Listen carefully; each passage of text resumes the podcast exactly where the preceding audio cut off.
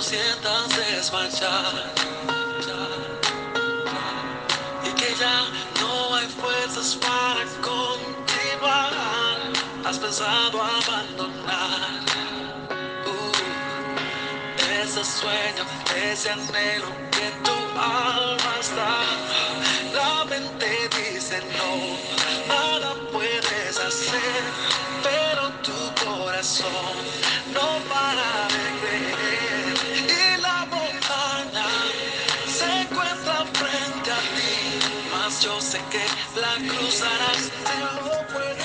Mis amigos, espero que estén súper bien en el lugar que les toca transitar.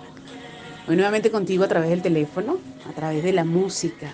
Creeré, escúchalo bien, creeré. A pesar de las circunstancias, de los momentos, de los días, de las horas, seguiré creyendo en el amor, seguiré creyendo en la bondad de las personas que están a mi alrededor, porque definitivamente como somos nosotros son las personas que nos acompañan, eso es así. En algunas oportunidades podemos ver alguna actitud desagradable y nos preguntamos, ¿qué estoy haciendo yo para traer esto? ¿Qué estoy haciendo yo? Que soy responsable de lo que está viendo mi exterior. Muchas veces dejamos de creer, muchas veces dejamos de imaginar y de crear todo aquello que nuestro corazón anhela.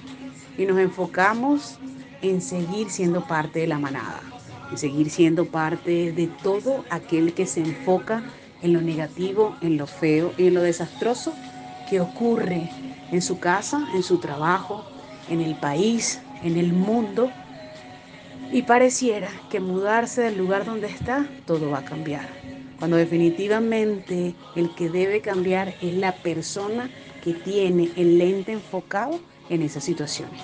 ¿Cuántas veces te cambias de trabajos y te llevas todo el malestar que pensabas que iba a dejar allí?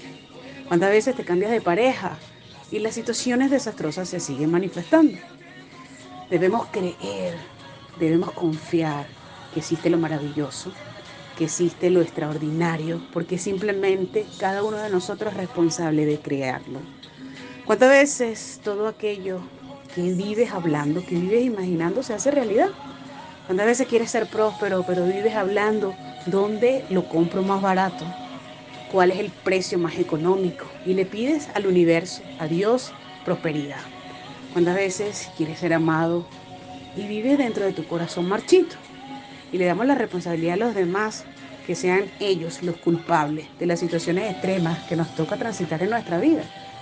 Cuando en realidad debemos detenernos y pensar, ¿qué es lo que estoy haciendo yo? ¿Qué es lo que atraigo yo? Porque definitivamente no son los demás.